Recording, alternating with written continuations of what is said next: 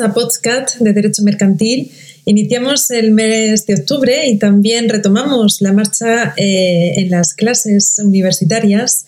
Por fin, poco a poco, vamos volviendo a la normalidad.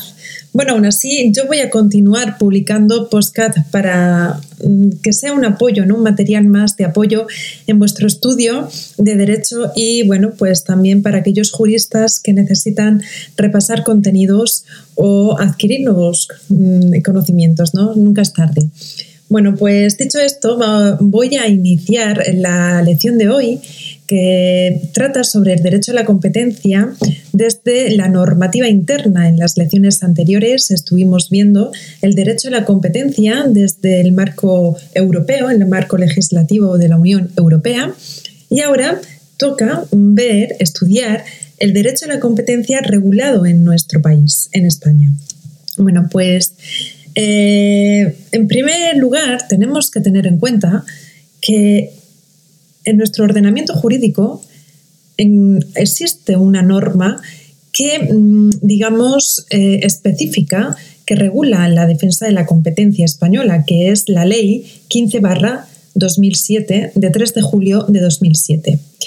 Esta ley regula el correcto funcionamiento de la competencia en el mercado nacional es fruto de una evolución legislativa, pues anteriormente hubo otras leyes. Estuvo la ley de 1989 y otra ley de 1963 para intentar entrar en la comunión, eh, en, la, en, la, comunidad europea.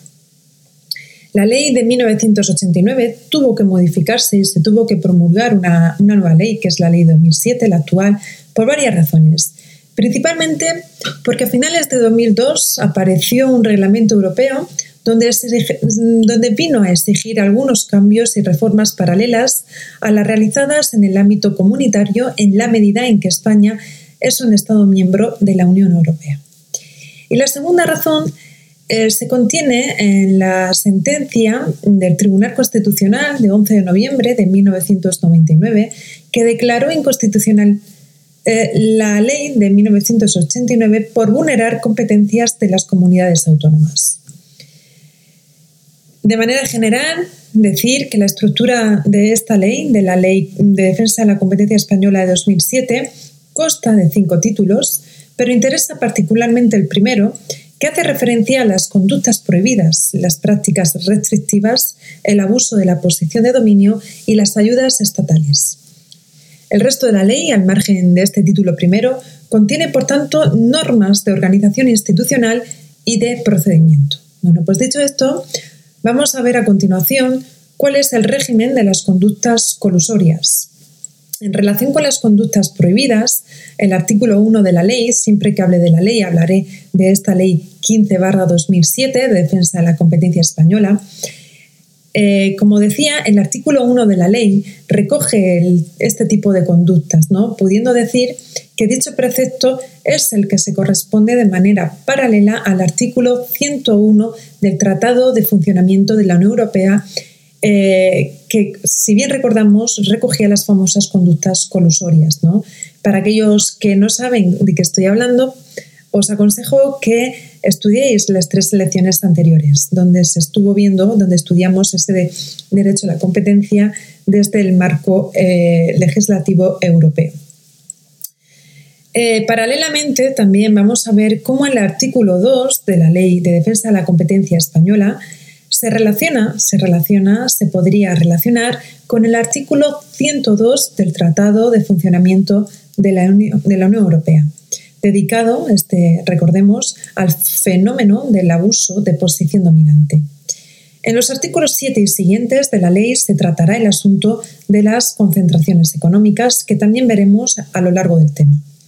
Bueno, pues volviendo al asunto de las conductas prohibidas, el artículo 1 de la Ley de Defensa de la Competencia tiene, tiene un contenido claro.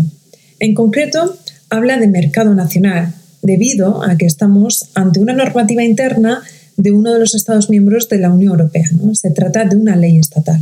Por eso, como ley estatal, se va a centrar en el mercado nacional. Por otra parte, hay alguna pequeña desviación respecto al artículo 101 del Tratado de Funcionamiento de la Unión Europea, cuestión que se puede interpretar sin más problemas.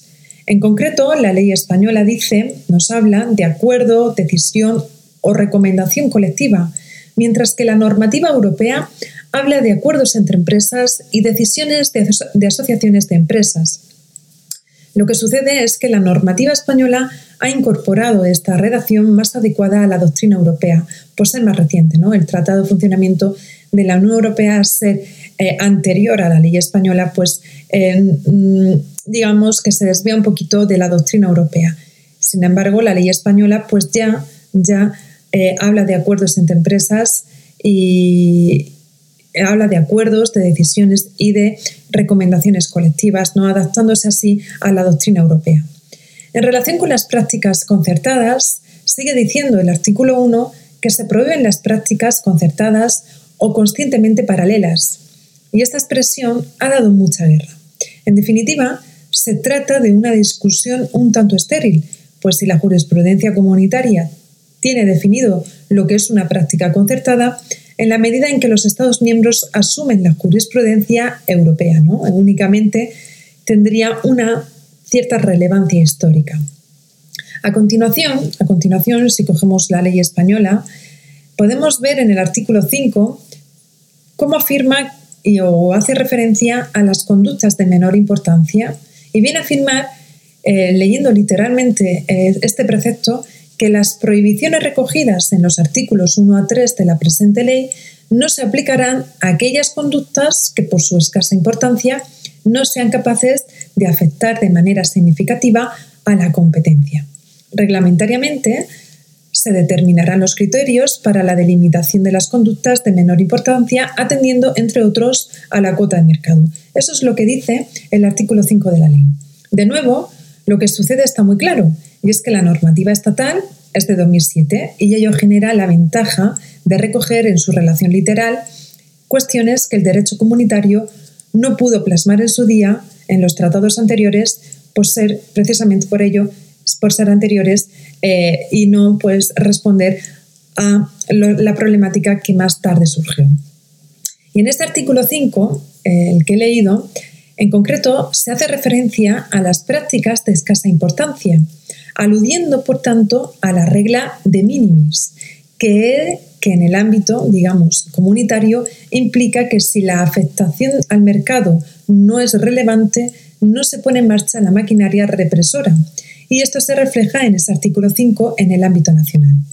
Entonces, todo ello es tanto como decir, resulta que una de las, de las condiciones de la infracción de las prohibiciones es que dicha afectación sea accesible. Si recordamos, los daños y perjuicios los resarce solo un juez, pero al juez se puede acudir por cualquier circunstancia, ¿no? En la medida en que exista un daño personal, evidentemente derivado de la infracción de esas prohibiciones, a pesar de que el efecto en la competencia no sea relevante. Por tanto, se trata de una cuestión no exenta de problemática, porque esos daños y perjuicios pues siempre se van a resarcir siempre y cuando se soliciten al juez. Más allá de lo anterior, eh, también podemos apreciar un cierto paralelismo entre el artículo 1.1 de la ley española y el artículo 101. apartado primero del Tratado de Funcionamiento de la Unión Europea. También del artículo 1.3 de la ley española, 1.3 de la, de la ley española y el artículo 101.3 del Tratado de Funcionamiento de la Unión Europea, para eh, medir los efectos económicos de los acuerdos o prácticas. Eh, a estos paralelismos sigue en el artículo 1.4 de la ley española, aprovechando todo el bagaje ¿no? comunitario, declarando aplicables los reglamentos que conforme al artículo, al apartado 3 del artículo 101, se haya promulgado o haya promulgado el Consejo de la Unión Europea. Además, en el párrafo 5, atendiendo a que el mercado nacional puede tener sus propias particularidades, advierte que también se podrán promulgar reglamentos de exención propiamente nacionales.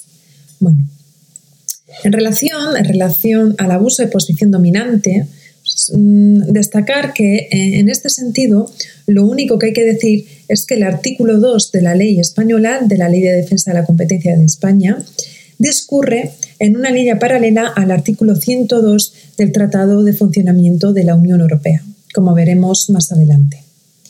Bueno, sobre el derecho contra la competencia desleal, en este punto nos debemos de detener en una norma particular de nuestra ley, que no existe en el derecho comunitario y que aparece regulada en el artículo 3 de la Ley de Defensa de la Competencia, bajo el título Falseamiento de la libre competencia por, actos desleales. Se trata de un punto de conexión entre el derecho de la libre competencia y el otro sector, que es el del derecho contra la competencia desleal.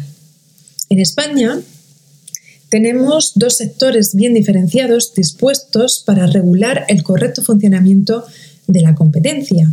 Por un lado, tenemos el derecho de defensa de la competencia, que también existe en el derecho comunitario, y por otro lado, tenemos el derecho contra la competencia desleal, que busca, que busca este derecho contra la competencia desleal, viene a buscar el mismo fin, el buen funcionamiento de la competencia, pero desde otra óptica, la, de competir de manera equitativa, sin emplear técnicas que se consideren contrarias a los, a los principios de corrección en el tráfico. ¿no? Se prohíbe, por tanto, la utilización de formas torticeras, eh, de maldad, eh, con una cierta, eh, digamos, fealdad. ¿no? Y este derecho lo aplican los jueces españoles dictando sentencias en que solo se puede obtener daños y perjuicios por parte del individuo concreto perjudicado.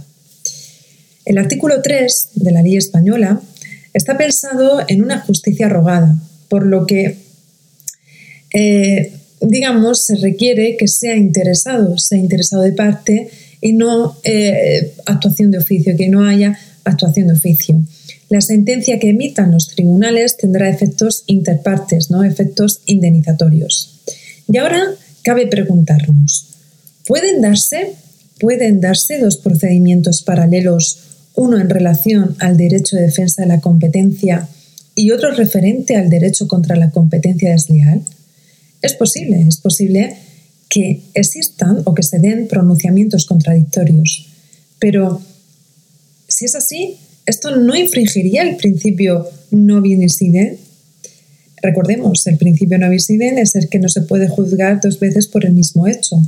Pues bien, esto se permite ya que la indemnización trata de reparar el daño al patrimonio personal del perjudicado y tiene fines distintos al derecho de competencia. Por eso se entiende que no es el mismo hecho. Estas conductas en el derecho europeo no se pueden perseguir en base a ninguna norma. En el derecho español, sin embargo, sí, sí que se pueden perseguir. Hay muchas denuncias presentadas ante la Comisión Nacional de Competencia, amparadas en este artículo 3, que buscan el proceso de la Ley de Defensa de la Competencia, pero la Comisión en la práctica es muy cautelosa al respecto. Por ejemplo, tenemos el caso de Codorniu eh, mm, el caso, el famoso caso de Codorniu versus Fresionet, donde se declaró que existían actos de confusión o engaño por parte, por parte de Fresionet al incorporar a su producto la denominación de origen cava, cuando realmente se trataba de vino espumoso que no había cumplido con los nueve meses de fermentación. Para que el artículo 3 pudiera alegarse, era necesario que el asunto tuviera, tuviera una gran importancia. Y por la importancia de ambas empresas, se consideró que eso que esto se producía y así se pudo aplicar el artículo 3 de la ley española, de la ley de defensa de la competencia. Bueno, ahora vamos a ver a continuación cuáles son las conductas exentas en, esta ley. Respecto al artículo 4, eh, siguiendo con las conductas prohibidas, podemos ver cómo se habla de las conductas exentas por la ley. Si uno mira a su alrededor cada día, Mm, se dará cuenta que hay sectores cotidianos extraídos de las normas de libre competencia. Por ejemplo, es el caso de los establecimientos farmacéuticos, sometidos a una normativa especial que regula la distancia en importancia del interés general de la salud.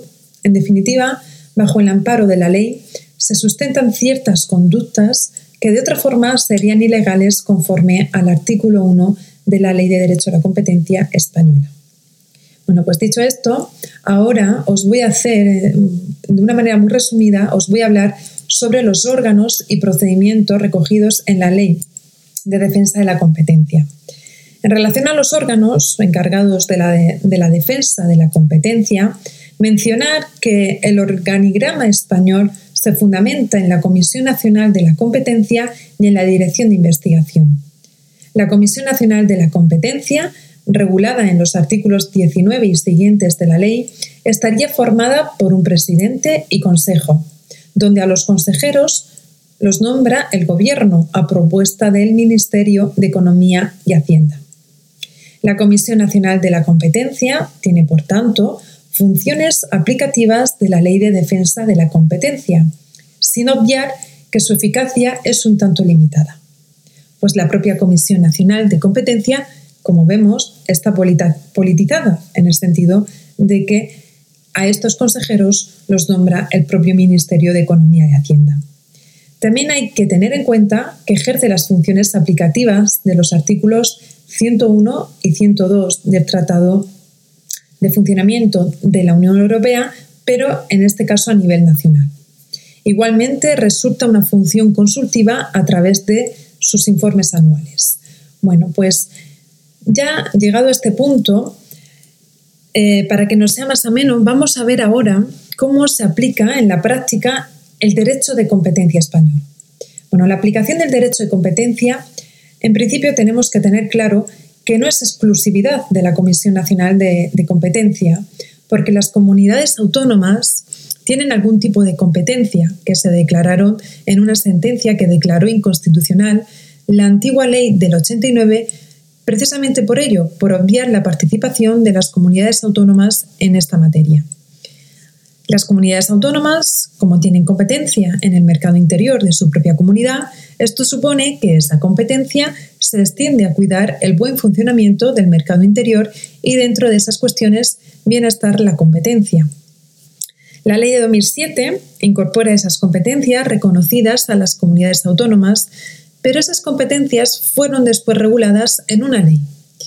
Y hay que manejar, por tanto, tanto la ley mm, de 2007 como la Ley de febrero de 2002 sobre la coordinación de las competencias del Estado y de las comunidades autónomas en la aplicación del derecho de la competencia.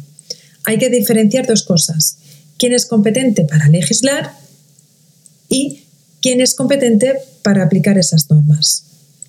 La legislación del derecho de la competencia es propiamente mercantil, y eso nos ha quedado claro a todos. Que la legislación sea uniforme eh, es exigible desde un punto de vista de unidad de mercado. En consecuencia, todo lo que puede repercutir en el mercado tiene que venir, tiene que venir regulado por el Estado, de forma que la facultad de legislar en materia de competencia corresponde de manera exclusiva al Estado.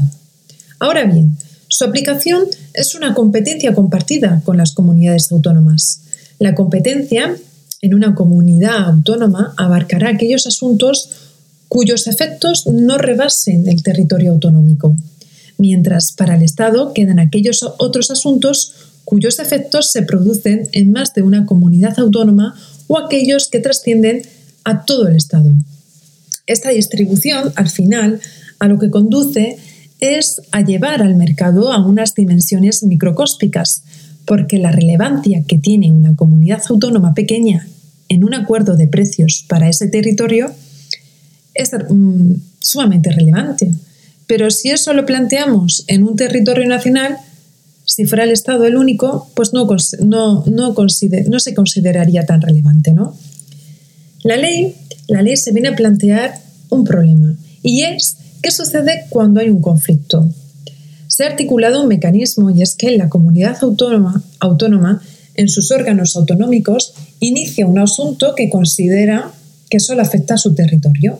En cuanto esto se produce, la comunidad autónoma tiene que comunicar de manera inmediata a la Dirección de Investigación la apertura del expediente. En ese posible conflicto competencial, la ley de 2002 establece un órgano que es la Junta Consultiva, donde hay representación autonómica y estatal, para que emita un informe que no es vinculante sobre quién tiene la competencia en estos casos de conflicto para conocer si el Estado o la comunidad, autónoma que ha iniciado el procedimiento. El hecho de que este informe no sea vinculante pues plantea nuevamente otro problema y es que si las partes no asumen el resultado de ese informe, jurídicamente se está planteando un conflicto de competencias entre el Estado y las comunidades autónomas. Y el único órgano para resolver un conflicto de competencias constitucionales es, como sabemos, el Tribunal Constitucional. Por tanto, tendríamos que acudir al mismo. Bueno, pues dicho esto, vamos a ver ahora de manera más detallada cuál es el procedimiento de aplicación de los artículos 1 a 3 de la ley española. Como es un procedimiento en interés público, es comprensible que las normas se comience, o en la norma de, de que regulan este procedimiento, comiencen diciendo que el mismo se puede iniciar bien de oficio o a instancia de parte. En principio, se abre una información reservada para determinar si concurren las circunstancias, si hay indicios razonables para abrir un expediente sancionador Determinada la conveniencia de abrir ese procedimiento sancionador, el procedimiento continúa con una serie de diligencias que lleva a cabo la Dirección de Investigación. En este procedimiento, quien acusa debe, tiene la carga de la prueba, ¿vale? Y entonces tiene que demostrar que hay una cierta vulneración. Instruido el expediente por parte de la Dirección de Investigación, esta, posteriormente, eleva una propuesta de resolución a la Comisión Nacional de Competencia. Se resuelve en pleno. La Comisión Nacional dicta resoluciones y esta resolución puede terminar de forma, de forma convencional en el sentido de que la parte denunciada se allane y asuma compromisos eh, convencionales en el sentido pues de frente a la Comisión Nacional para remover los efectos de las conductas que están prohibidas y no incurrir más en este tipo de conductas. La resolución que se dicte será bien una resolución que declare la inexistencia de conductas prohibidas o bien que declare la existencia de conductas de escasa importancia. Pero como la trascendencia no es tanta, no se considera que sean relevantes. En concreto, también aclarar que las resoluciones que dicta la Comisión Nacional de Competencia son firmes en vía administrativa. Por consiguiente, como adquieren firmeza, son susceptibles de recurso, pero el recurso que se puede plantear se tiene que hacer directamente ante la jurisdicción contenciosa administrativa, ya en vía judicial. Esa, jurisdicción es una sección específica de la Audiencia Nacional, que está, está especializada en materia de competencia. Hay una disposición interesante en el artículo 8 de la ley española que viene a establecer que si no recae solución en 18 meses desde que se inicie el procedimiento sancionador, se produce la, caducidad del procedimiento. Y también, también en la propia ley se regulan una serie de causas que vienen a suspender el procedimiento. Bueno, pues en relación con otros aspectos de la ley, se encuentra el procedimiento de control de concentraciones, que se viene regulado o se viene a regular en los artículos 7 a 10 de la ley y son completamente paralelos a los em, digamos a los mantenidos o a los estipulados en el reglamento 2004 del ámbito comunitario. Solo para aquellas concentraciones económicas que tienen nivel nacional se va a aplicar los artículos 7 a 10 de la ley en relación a este procedimiento de control de concentraciones. Em, el concepto, y así para profundizar un poquito más en este procedimiento de control de concentraciones, aclarar que el concepto de concentraciones económicas supone una toma de control. Allí donde había dos o tres operadores independientes, ahora lo que hay es un grupo de decisión económica. La concentración se puede realizar de muchas formas, a través de una fusión de sociedades, a través de una fusión por absorción, a través de una sociedad mercantil, donde toma una participación de otra que le permite controlar su junta general y consejo de administración, o si hay dos operadores independientes, pues que, que llegan, eh, eh, digamos, a pesar de que sean independientes, pues llegan o, celebran un convenio planteado eh, a largo plazo para unir estrategias y crear una empresa común para llevarlas a cabo.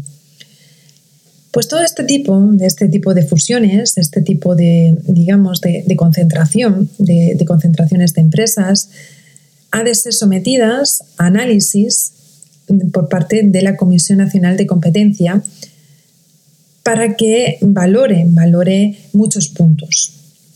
La concentración puede llevar efectos beneficiosos, puede generar un ahorro de costes, competitividad, puede preparar al nuevo empresario para estar en mejores condiciones de competir con mercados internacionales, etcétera, ¿no?